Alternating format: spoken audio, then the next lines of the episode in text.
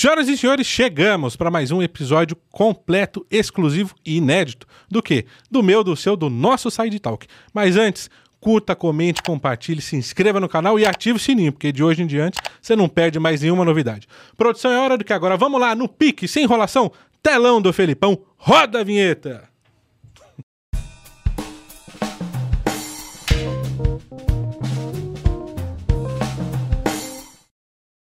Olha, o convidado de hoje é comunicólogo, fonoaudiólogo, preparador vocal. É um dos caras mais renomados na área dele, jurado do Canta Comigo da Record TV. É, fundador também da escola de música La Musique, ou La Musique, não sei se francês aí tá meio. Né? É, e que foi eleita por dois anos consecutivos a melhor de São Paulo, não à toa com o profissional que está por trás dela. Então, senhores, recebam com aplausos Diogo Tornilli. Ah, obrigado. Muito obrigado por essa apresentação aí. Uh, fenomenal. o convidado faz jus. obrigado, obrigado. Eu, eu agradeço demais estar aqui hoje para conversar com você e falar um pouquinho sobre um, a escola e esses mistérios da voz. e não só isso, mas falando de é, mistérios da vida, falando de histórias, a gente que, como gosta de uma boa história, Toda história tem um começo. E a gente quer saber qual foi o começo da história do Diogo para que ele estivesse aqui hoje. Olha, que pergunta boa. Na verdade, a minha história começou desde criança, né? Eu sempre fui da arte. Comecei nas artes plásticas e fui uh, ao mesmo tempo na dança, ao mesmo tempo no teatro, ao mesmo tempo na música. E não sabia o que decidir, o que escolher, né? O que qual arte que era melhor. E no fundo, com, com os anos, eu descobri que a gente não precisa escolher, né? A arte ela é uma só. E a gente, assim, vai achando nossa afinidade, né, em diferentes lugares, né? E a música sempre me despertou mais por ter dificuldade, não por ser uma coisa fácil, né? Uhum. Normalmente a gente escolhe o caminho mais fácil, e eu escolhi o caminho mais difícil, na minha opinião, que era o que eu tinha mais dificuldade de cantar, entender as notas, uh, como que eu conseguia melhorar a minha voz, colocar o melhor lugar dela. E com o tempo, com os anos, eu fui vendo que uh, a música me despertou esse, esse fascínio pela dificuldade. E fui investindo nela, né? Agora, de, da música, de, de ser cantor até fonodiólogo, comunicólogo, preparador vocal aí é uma, é uma outra história. Eu sempre achei que estava desconexo, né? Porque eu fui. Primeiro eu fiz artes plásticas, me formei em artes plásticas. E uh, eu fui. Fiz meu ateliê, comecei a trabalhar, vi que estava solitário. Eu gosto de socializar, e eu vi que, assim, todos os dias ficar naquele momento solitário ia me deixar um pouco. Estava me deixando um pouco. Uh, isolado do mundo e eu falei, ah, uhum. vamos fazer algo que seja mais social. E aí resolvi ir para o teatro, resolvi uh, que a música poderia ser um caminho. Então aí eu gravei meu primeiro CD, tive música na novela e acabei achando muito legal essa história de ser cantor, né? Só que com o tempo eu falei, poxa, cantor, a gente canta tanto, a gente tem tanto show, uh, é uma vida tão desregrada né, cantores. E aí eu percebi que não era bem aquilo que me satisfazia mais. Eu já uhum. já estava cantando em trio elétrico, já estava fazendo bastante coisa. E aí eu percebi assim, poxa, uh, eu quero ter filhos, né? Porque eu tenho dois. Eu falei, quero me estruturar, quero uh, um, algum tipo de rotina. E aí, uh, por um, um, professor de canto, né, me sugeriu, ah, por que que você não não experimenta, né, dar aula e tudo? E assim comecei a dar aula de canto. Uhum. E dessa aula de canto, eu fui pegando gosto, né? Eu percebo que é, trabalhar com voz é algo que não me dá. Eu não fico cansado, né? Eu sou bem workaholic nesse sentido, porque é algo, quando algo dá prazer, a gente não sente, né? Sim. Como estar aqui hoje, por exemplo. Então a gente não sente como um trabalho, não sente como é, algo cansativo. E eu fui começando a dar essas aulas de canto, fui me interessando cada vez mais e resolvi estudar porque eu sou extremamente nerd. Olha só, e até é, pegando isso como gancho, falando de, de escolhas, por exemplo, você citou que tem dois filhos. Uhum. É, a gente, quando criança, tem aquelas profissões é, triviais. Ah, o que você quer ser? Quero ser médico, quero ser jogador de futebol, enfim. Mas o, o que que de fato ali. Qual foi o bichinho ali que te picou que você falou: música é a minha vida? Olha, bom, quando eu era criança eu queria ser veterinário. E aí eu, eu vi que eu tenho muita dó dos bichinhos. Eu tentei, assim, até me enveredar para isso, mas não aconteceu. Agora, o bichinho da música, ele me picou mesmo quando eu estive no palco a primeira vez, né? Quando eu vi o público, aquilo me estimulou muito. Aquele friozinho, na barriga. Exato.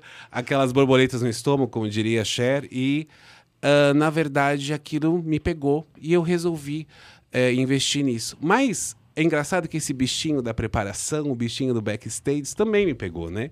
Me pegou até mais. Hoje eu falo que eu tenho muito mais prazer em ver uma, uma pessoa que eu preparei no palco, fazendo, executando as técnicas e os ajustes que a gente conversou do que eu mesmo estar lá, né? Então eu acho que é, é interessante porque da, dessa preparação, dessas aulas de canto para eu chegar na fonoaudiologia foi isso, pelo estudo, né? E isso foi criando esse conceito diferente, trabalhar a voz por completo, né? E você, é, antes de chegar nisso, cantou, gravou até CD. E falando de, de improviso, será que a gente consegue uma palhinha aí de um, de um sucesso do Diogo? Tem uma música chamada Brancarana, que é de composição minha, que fala sobre a, as diferentes etnias, as diferentes uh, do nosso Brasil, né? Então acaba sendo uma música bem uh, atemporal, digamos, olha lá, eu já puxando para outra música. E chama Brancarana, uh, que é assim, é... Sou brancarana, sou mulato, sou negro, amarelado, acaçanhado, eu sou brasileiro. Sou brancarana, sou mulato, sou negro, amarelado, acaçanhado, eu sou brasileiro. E tem um monte de coisa. Olha só, quem sabe faz ao vivo, né? E, e, assim, a gente sabe que bastidor rola de tudo. Uhum. Né? Tanto as boas coisas como as não tão boas assim. Mas como a gente aqui gosta de falar de coisa boa. Ah, que bom. O que, que você é, é, lembra assim de, de, alguma situação inusitada, alguma história engraçada na época que você cantava, que você foi gravar? Que você, quando te fazem essa pergunta, é o que vem na tua mente? Olha, tem algumas, né? Eu vou falar. É, eu cantei no Patativa uma vez. Lembra? Patativa não existe mais, né? Uhum. É uma, era uma casa enorme.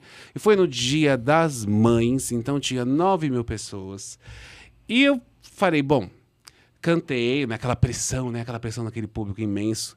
Foi é, muito gostosa e tudo. Só que as pessoas começam a beber a água que passarinho não bebe. Essa aí. aí eu falei, bom, então vamos lá. E o pessoal começou a, a perder um pouco da noção. Aí voou um copo. Daí estamos começando bem, né? É, só um copinho, copinho ali você releva, né? Aí de repente voou uma blusa. Algumas. Aí de repente voou um cinto. Aí eu falei, que é isso, meu filho, calma. a ficar perigoso. E daqui a pouco quando o vanto che... vai entrar. Isso, quando chegou na calcinha, eu saí do palco. Porque eu achei um pouco preocupante. Agora, falando sério, os seguranças me tiraram mesmo, que o pessoal enlouqueceu. Meu dia das Mães Deus. não é um dia para essas coisas, gente. Se comportem, né? Dia das Mães é dia para você ser belo, recatado e do lar. Né? Cara, e você hoje é, é, também é conhecido no meio como um, um preparador vocal, assim, de excelentíssimas referências. O que, que você diria? Você tem alguma dica daquelas meio malucas para você ter uma voz mais impostada? O que, que você costuma fazer com teus alunos? Porque todos hoje são um sucesso. É, graças a Deus. Um beijo a todos, inclusive. Um, eu, eu, eu faço maluquice, né? Então a gente precisava saber a censura aqui da, do negócio. A casa é sua. Ah, então tá. Então, é, eu, eu faço muitos exemplos de associação né? Certo. Então, é, eu associo funções. Correto. Né? Então, às vezes eu preciso que o palato alto suba.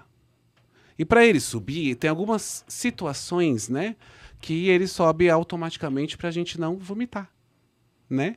Então eu tenho que pensar em algumas funções, inclusive de momentos íntimos, para como referência, né, para a gente conseguir fazer esse movimento de palato. Então isso é uma das coisas inusitadas, né? Fui bem formal. Olha, saí bem nessa. Você vê só? O cara é profissional, né?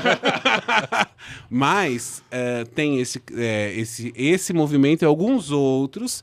eh, e tem também os alívios, né? Você sabe que quando a gente tá com a voz tensa, que tá meio apertadinha, a prega vocal tá, sabe, atritando muito. O ideal é espaçar, né? Dar espaço, Sim. qualquer coisa, né? Dar alongar. né? Aliviar, né? Aliviar, isso.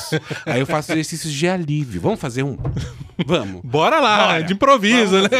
A gente fa- faz um exercício de alívio, por exemplo. É uma situação. Você vai associar depois. Então você Não, vai, tá inspira fundo, pega um agudo e alivia. Ah! É um alívio. É a prática, né, pessoal? Exato. Então tem que, tem que saber praticar mesmo. Eu falo muito sobre isso com eles.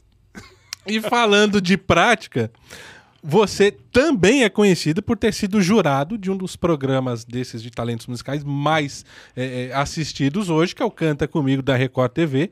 E como é que foi pra você é, receber o convite para participar de um, de um programa como esse e viver ali a, a- a emoção de você também como é, não só jurado, mas com a visão de professor, ver aqueles é, aspirantes à música ali na sua frente. Ah, o Canta Comigo foi algo maravilhoso, né? Eu, eu só não fiz a temporada desse ano porque é, por questões de agenda, mas eu fiz desde o primeiro programa do Canta Comigo. E foi muito interessante o convite. Na verdade, eu estava trabalhando e o produtor da, da Endemol Shine me ligou e falou assim: Ah, eu queria te propor um programa de TV. Né? Foi uma época, inclusive, que eu estava selecionando algumas pessoas para outro programa de TV de outra emissora. E aí eu falei, tá, mas eu, hoje eu não tenho tempo. Hoje eu só vou acabar 8 horas da noite. Aí ele falou assim: ah, tá bom. Mas aí eh, eh, eu consigo chegar aí umas 6 horas. Eu falei, mas eu só vou trabalhar, só vou parar de trabalhar às 8 da noite. Eu acho, tenho certeza. Fernando, um beijo, inclusive, produtor maravilhoso. É, que ele não acreditou em mim. E aí, eu, ele chegou realmente seis horas, né? No meu espaço, na minha escola. E ele esperou até as oito. Né? Ele ficou as duas horas lá esperando. E eu, e eu assim, quando eu, vi ele, eu falei, você tá aqui? Né? Tipo, eu tinha certeza que ele tinha ido embora, né? Eu também não tava pensando em fazer programa nenhum. E aí, ah, ele tava lá realmente, e eu falei, tá bom, o que você propor eu vou aceitar. E era o Canta Comigo. Era Olha eu só. ser jurado do Canta Comigo. Não tinha nem apresentador, tá? Quando ele, foi, quando ele me convidou. Foi convidado nos primórdios ali, no recém, bem recém-nascido programa. Né? É, então por isso que eu sinto Canta Comigo como um filho, porque ele estava desde antes de ser aprovado, antes de ter emissor, antes de ter apresentador. E aí, é, com certeza eu aceitei. Foi ótimo desde o primeiro dia, né? Um, um beijo a todos os jurados, que até hoje sou amigo da maior parte deles, né? Porque foram muitos anos mesmo, né? Sim. Foram eh, de adulto quatro temporadas, três temporadas de Tim e o Canta Comigo Colômbia. Né? Então, Olha todas essas temporadas é bastante tempo, porque realities, em geral, a gente grava muitas horas. Né? Então, assim, um, um dia de gravação são oito horas, né? Oito horas juntos. Então, assim, ou a gente. é, muitos amores e desamores, ou se não, é, o- aí que o programa sai. Tem que minimamente conviver ali, porque é, você É. fica mais lá do que em casa. Sim, e aí esse ano foi inviável por isso, né? Eu resolvi focar mais ah, nos meninos, né? Nos cantores, focar mais ah, no trabalho com gravadores e produtoras do que ficar ah, gravando um programa que realmente é muito desgastante. Na verdade, até vou contar uma coisa. No último programa do adulto, eu tive uma crise de burnout. Né? Porque eu tava, não estava conseguindo manter a agenda, né? E fazer as gravações. Muita responsabilidade, muita coisa por uma pessoa É. só, né? E aí, eh, depois disso, eu mesmo decidi que não dava mais para para continuar no programa, porque eu preciso, não posso abandonar os cantores, né? Não tem na, como. na verdade, você não pode se abandonar, né? É. Então aí eu falei, bom, acho que é melhor a gente dar uma paradinha por enquanto, né? Então, quem sabe ano que vem eu me anime, né? A convite aí, fiquem à disposição. Eu acho que uma coisa que, que também deve ter te marcado, não só pela experiência de, de ter sido convidado ali no, no nascimento do programa, foi ter feito com o nosso saudoso Gugu. Com certeza. Como é que foi você é, receber a notícia de que o apresentador seria ele e de gravar com ele ali? Olha, foi. Eu sempre quis conhecer o Gugu. Agora, eu vou falar a verdade, nunca tinha conhecido ele. No dia que eu conheci, né, no primeiro dia do programa, ele tinha uma humildade, um.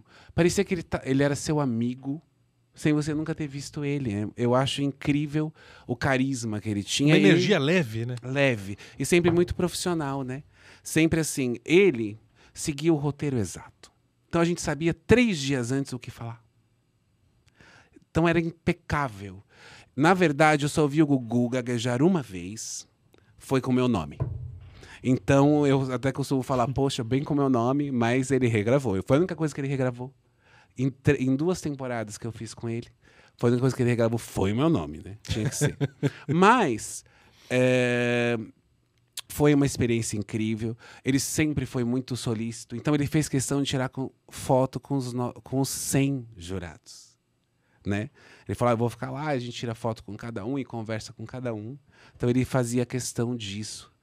E isso era uma, uma, um diferencial. Eu aprendi muito com o profissionalismo do Gugu mesmo né? O fato de um, o Goiabinha vinha e falava, ó, oh, o Gugu vai passar aqui, vai falar tal coisa, não sei o quê. E eu já tinha recebido o roteiro, né?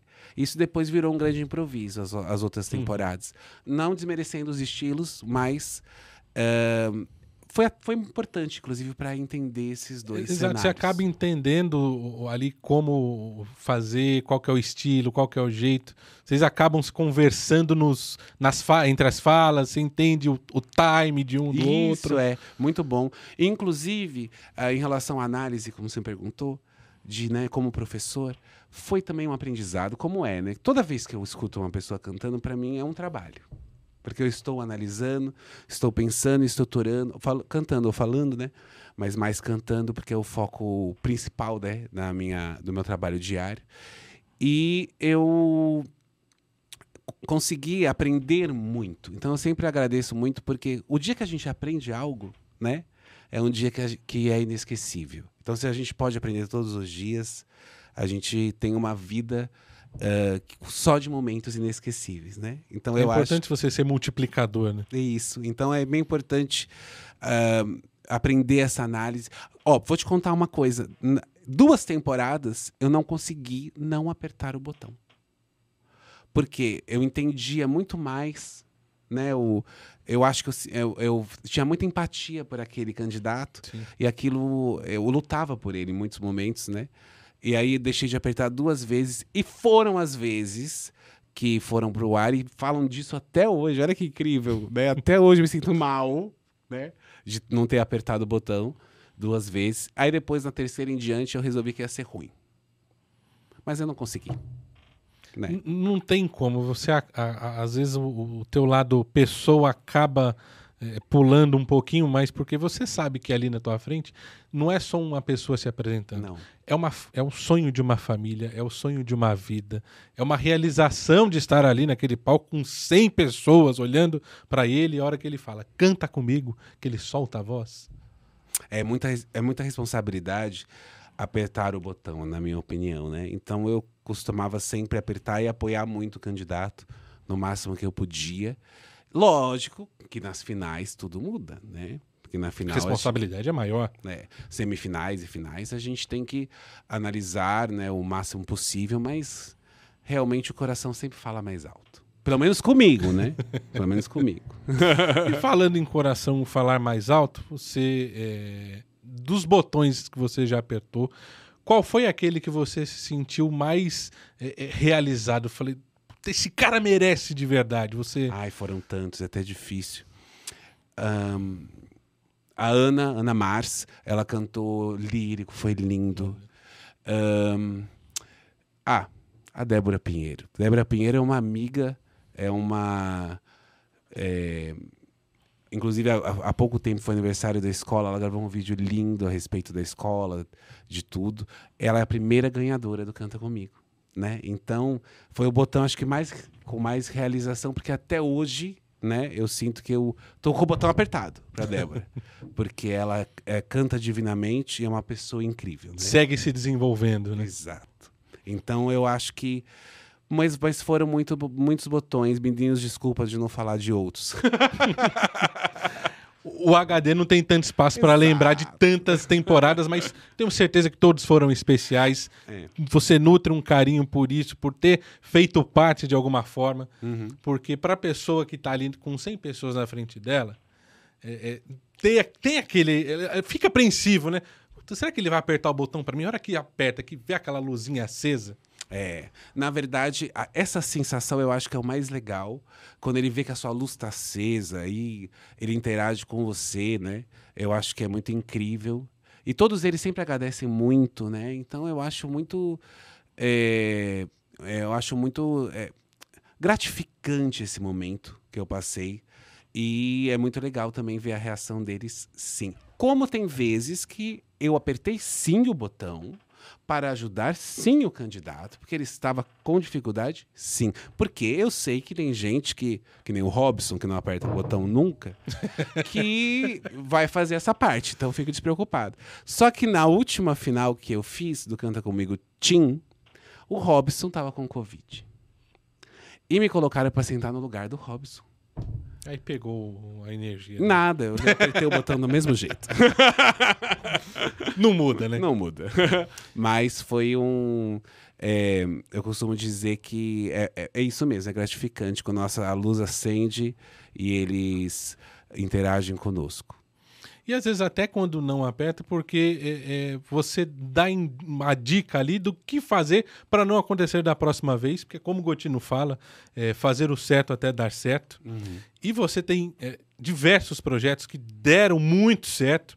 Tem um, inclusive, que é o projeto Voz, que foi patrocinado pelo Banco Bradesco. E eu queria que você contasse como é que foi pa- participar disso tudo, e tendo a responsabilidade de um banco como o Bradesco como patrocinador. É, esse projeto foi incrível. Eu fiz, ah, eu ouvi dois mil candidatos, dois mil vídeos, né? E eu ouvi com carinho. Foi difícil demais, não vou negar, para fazer a seleção, né, de todos os ah, os candidatos, É, porque o Bradesco ele fez um prêmio, então ah, tinha, tínhamos que chegar em, em quatro candidatos, isso. Então foi algo enlouquecedor. Eu, ah, o Jeff Pina, que é um produtor muito legal, né? A gente trabalhou pela Universal Music, foi muito interessante porque eu fui jurado dessa seletiva primeiro, selecionei e não só isso, né? Eu liguei pro produtor da Universal e falei, olha, eu fiz dois mil comentários. É, você quer que eu mande para você? Aí ele falou assim, porque eu, ti, eu não dava para eu ouvir um vídeo e falar, olha, essa pessoa tem que tomar cuidado, porque a voz tá um pouco rugosa, essa tá um pouco soprosa, e fui né, nessa linha, porque eu não consegui não avaliar, né? Sim. E mandei os comentários e ele falou: quer saber? Não faz, vamos fazer só isso. Já que a gente já selecionou os quatro, você vai preparar os quatro. Foi assim que eu continuei no projeto. E aí eu fui e preparei os quatro. ah, liguei para cada um, foi muito legal. Que eles falavam assim: ah, você já atendeu tal pessoa, você já atendeu tal pessoa. Eu falei: já, mas agora eu tô atendendo você, vamos focar em você. E aí eu fui lá e preparei esses quatro, foram dias muito intensos, né? Porque no projeto a gente tava com ahn, é, Samuel Rosa, Maiara e Maraísa e Glória Groove. Então, eh, eles foram, fizeram a seleção ao vivo, cantaram lindamente, com a preparação, foi ótimo. E ah, também, eh, quem estava apresentando é o Otaviano Costa. E daí foi algo muito grandioso para eles, né? Todos funcionários do Bradesco. Então foi um projeto muito legal. E aí a apresentação foi incrível, então foi um grande projeto eh, de um grande banco, né? Com grandes artistas, né? E uma preparação profissional. Eles sentiram como é o dia a dia de um, de um artista com um preparador vocal, com um produtor da Universal, né? E saiu aí um, um- no final um single, né, para ganhadora. E foi muito, foi uma experiência incrível. E falando eh, de experiência, como que é para você hoje ver o, o pessoal que você formou? O quão realizado você se sente? O que que isso muda na tua vida? Você em algum momento pensou fazer algo diferente ou eh, de fato isso é o que eu quero até meus últimos dias? É, Olha, essa pergunta foi muito profunda, mas eu gostei dela, na verdade. Já pensei sim em fazer coisas diferentes. Uh, penso todos os dias, na verdade, porque eu amo muito o meu trabalho, mas eu amo tanto que eu acabo me dedicando muito. Né? Então, às vezes, eu perco a mão, como no caso ali do, do burnout. E então eu penso nisso, mas é tão gratificante exatamente esse momento de chegar no palco, não só os new faces, digamos, né, os que nunca cantaram, como às vezes aquela pessoa que uh, tá com problema vocal, vai no otorrino, faz a cirurgia, o próprio otorrino me indica para reaprender a cantar, né? Então eu tenho um caso agora, por exemplo, de um cantor de country music, mas é, é um estilo é, eu achei muito legal, porque eu nunca tinha trabalhado com country music, uhum. especificamente no Brasil, né? Mas que é o Emerson, um beijo Emerson. E aí ele fez cirurgia na voz e já veio no pós-cirúrgico. Nunca tinha é, preparado a voz, nunca tinha adaptado a voz, nunca tinha passado num fono na vida. E é, estava com problema vocal, e por isso que fez a cirurgia. E assim, o projeto, o, o processo de reensiná-lo a falar, reensiná-lo a cantar. É, foi, inclusive, agora ele está em turnê na Argentina, então deu muito certo. E aí é, é, muito realizador por isso, né? Porque você colhe uh, o, seu, o meu sucesso, que, né, o que eu sinto é vê-lo no palco, mas não só isso, mas aquele processo diário de ter mudado a relação dele com a própria voz, né? A relação dele com a própria identidade. Então, realmente, por mais que eu pense muito, eu acho que esse é o caminho mesmo. Deu é, e vai continuar dando muito certo.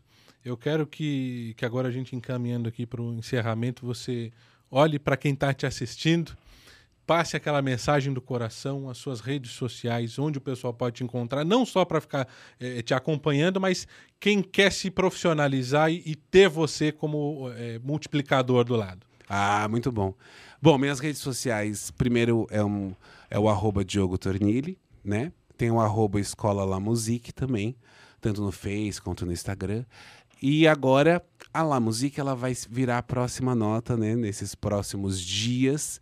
Então o arroba próxima nota já existe. Então se vocês é, se interessarem, vai é um novo conceito, porque a La Musique agora depois de 12 anos de existência vai virar a próxima nota para trazer mais a produção, mais esse trabalho é, do backstage mesmo para o nosso dia a dia.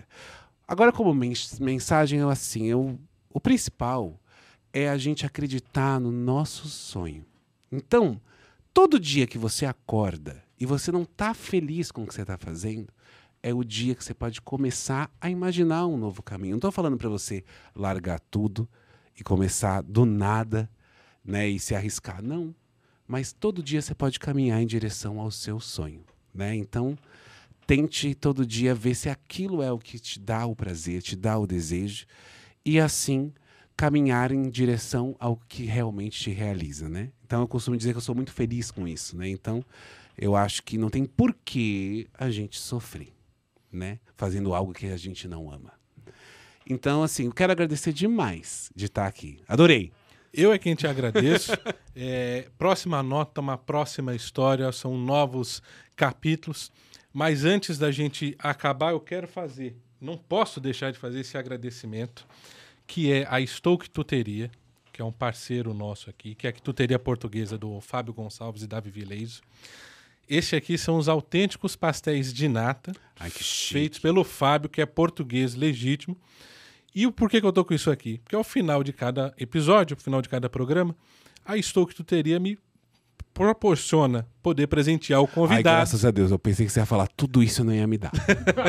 Mas sem sombra de dúvidas que eu não deixaria de te presentear para que você saia daqui com um gostinho de quero mais e com uma doce lembrança de Portugal. Ah, obrigado, adorei, hein? E eu sou descendente de português, então vou com certeza consumir com prazer. Mais uma vez, obrigado por obrigado. estar aqui. E agora, para você que ficou até agora nos assistindo, Agradeço demais o carinho da sua audiência. Sem você, nada disso aqui seria possível. Eu não estaria aqui sentado nessa mesa, não receberia convidado. Muito obrigado por ter nos acompanhado. Até o próximo episódio. Fiquem com Deus. Tchau, tchau.